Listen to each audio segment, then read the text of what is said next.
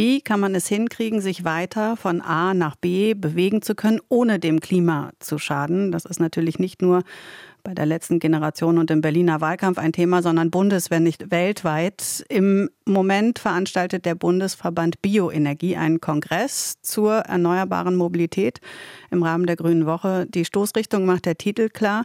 Kraftstoffe der Zukunft lautet der nämlich, denn der Verband macht sich dafür stark, Biokraftstoffe stärker zu nutzen, also Biodiesel aus Raps, Bioethanol aus Zuckerrohr oder Biogas.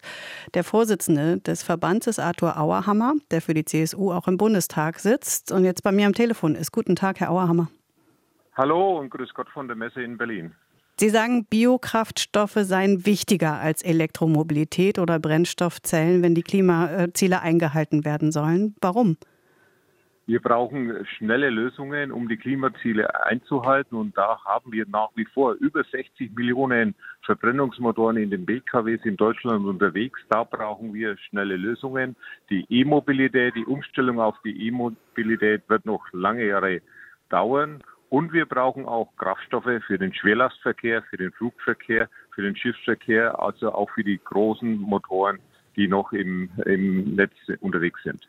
Jetzt haben äh, der Bundeslandwirtschaftsminister Cem Özdemir und die Umweltministerin Steffi Lemke, beide von den Grünen, die haben gerade angekündigt, dass ab 2030 keine Anbauflächen mehr zu nutzen seien für Pflanzen, die dann im Tank landen. Da hat Ihr Verband schon gesagt, gar keine gute Idee, ne? Ja, das ist keine gute Idee und vor allem es ist nicht äh, durchdacht, denn es ist ja nicht eins zu eins das, was auf dem Feld wächst, zu nutzen als Lebensmittel oder als Treibstoff, sondern es sind immer Koppelprodukte, Nebenprodukte, die bei der Herstellung von Lebensmitteln anfallen, die wir dann als Alternative in äh, den Kraftstoff verwerten. Es gehört alles beides zusammen. Ja, das ist ja das zentrale Argument der beiden Ministerien. Ähm, jetzt ganz konkret der Krieg in der Ukraine und die Lebensmittelknappheit, die das vor allem auch in den Schwellen- und Entwicklungsländern nach sich zieht.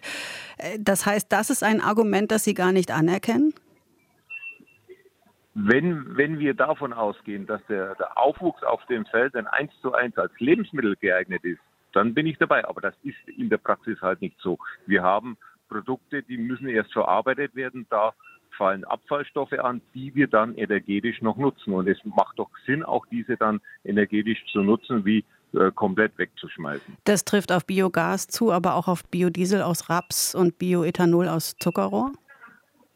Das trifft auf, auf alle Produkte zu, weil wir auch eine nachhaltige Produktion dokumentieren, nachweisen und entsprechend auch die heimischen Produkte in den Vordergrund stellen. Und da kommt auch noch der Punkt dazu, dass wir zum Beispiel in Deutschland mit dem Anbau von Raps auch heimisches Eiweißfuttermittel produzieren, das wir für die Tierhaltung brauchen. Die Alternative wäre dann der Soja aus Brasilien. Und wir wollen ja mehr in regionale Kreisläufe denken. Jetzt sagen die Kritiker aber, äh, auch die Energiebilanz bei der Herstellung von Biokraftstoffen, die sei nicht gut. Bei Biodiesel gibt es da äh, einen hohen Energie- und Chemikalieneinsatz für die Extrahierung. Bei dem Bioethanol sehen die Kritiker die Gewinnungsverfahren als ziemlich ineffizient. Und bei Biomethan, äh, da muss die Bakterienkonzentration der Biomasse ständig kontrolliert äh, werden. Was halten Sie da dagegen? Ja, sicher. Wir haben jetzt hier einen Produktionsprozess, der muss begleitet werden, der muss äh, gesteuert, unterstützt werden, äh, um diese Kraftstoffe herzustellen. Wir sind ja nicht diejenigen, die einfach nur das Erdöl aus der Erde rauspumpen und dann ver verfeuern, sondern wir produzieren diesen Kraftstoff auch in einer Kreislaufwirtschaft. Und deshalb sind Aufwendungen notwendig. Aber energieintensiv heißt ja dann nicht unbedingt nachhaltig.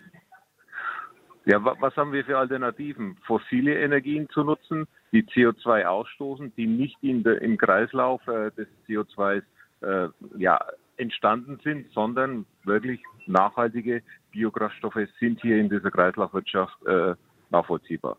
Und um das nochmal äh, zu verdeutlichen, es geht um Biokraftstoffe, die dann beigemischt werden, richtig? Es sind äh, die, die beigemischten, zum Beispiel bei B7 im, im Diesel oder der berühmte E10 im, im Benzinbereich. Arthur Auerhammer war das, der Vorsitzende des Bundesverbands Bioenergie, die sich dafür aussprechen, ähm, Biokraftstoffe stärker zu nutzen. Gleichzeitig ist er auch CSU-Bundestagsabgeordneter. Vielen Dank für das Gespräch, Herr Auerhammer. Ich habe zu danken und schöne Grüße von der Grünen Woche. Grüße zurück. RBB 24 Inforadio vom Rundfunk Berlin-Brandenburg.